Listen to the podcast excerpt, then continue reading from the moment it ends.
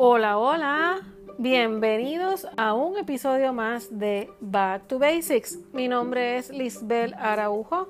Hoy es sábado primero de agosto y estamos en el episodio número 19.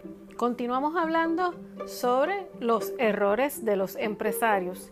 Y sí, me sigo relacionando con estos errores. Me estoy proyectando, mi gente. Pero qué mejor que hablarles de algo, no solo que lo estudié, sino que lo he vivido, lo he experimentado muy bien. Creo que en un momento dado todos cometemos estos errores, ya sea a un mayor o menor grado. Pasa, no nos lo sabemos todos. Y además, recuerda que cuando el negocio es tuyo, nadie sabe manejarlo mejor que tú. O por lo menos eso es lo que nosotros siempre pensamos. Se crea esta relación emocional con tu negocio y eso ciertamente lo cambia todo. Así que vamos con otro error que cometemos los empresarios.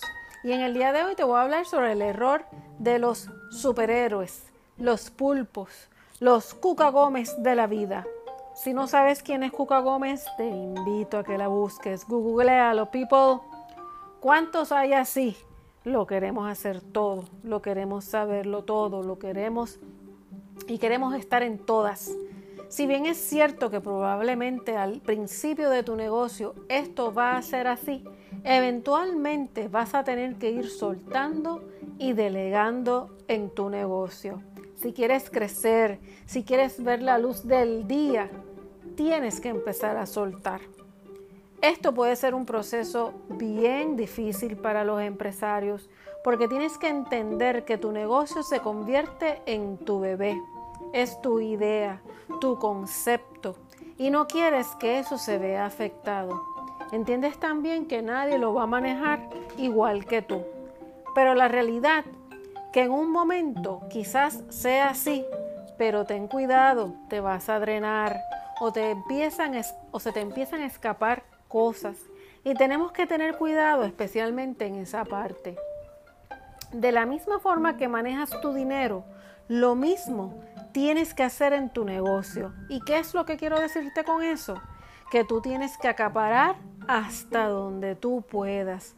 Como dice el dicho, hasta donde la sábana te arrope. Si quieres crecer pero continuar haciéndolo tú, vas a llegar a un límite, a un tope. Las razones que sean para que quieras ser pulpo, ya sea porque, quiere, porque crees que puedes, porque quieres que te sobre más dinero, porque quieres ganar más, tienes que tener cuidado, porque en vez de crecer, te vas a estancar. Ahora bien, una cosa es tener conocimiento de todas las facetas de tu trabajo, lo cual lo recomiendo altamente, eh, grandemente y de todas formas posibles, pero eso no significa que tengas que hacerlas tú por otro lado, tienes que tener cuidado al que le guste delegar tanto que se le olvida que tiene un negocio.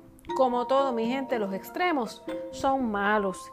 Siempre, siempre tienes que estar pendiente y presente en tu negocio si quieres tener uno a largo plazo. Es como una relación de pareja. Si no la atiendes, se pierde. Uy, eso soy yo fuerte, pero es la verdad, mi gente, y lo sabes. Esto es micro versus macro management en buen español. Si tenemos diferentes tipos de administradores, pero el que se enfoca en el micro, en los detalles, eh, puede tener problemas a la larga porque no ve más allá y no le permite necesariamente prepararse o adelantarse a los cambios. Mientras el macro, en mi opinión, tiene la oportunidad de, ver la empresa a otro nivel, de otra forma, y quizás puede estar hasta mejor capacitado a tomar las decisiones más acertadas. Pero como todo depende del tamaño y tipo de negocio, eso se lo dejo en sus manos. Lo importante sigue siendo de cómo y cuánto manejas. Así que dale pensamiento a lo que te digo en este episodio a veces cometemos errores sin darnos cuenta o peor, cuando ya es demasiado tarde.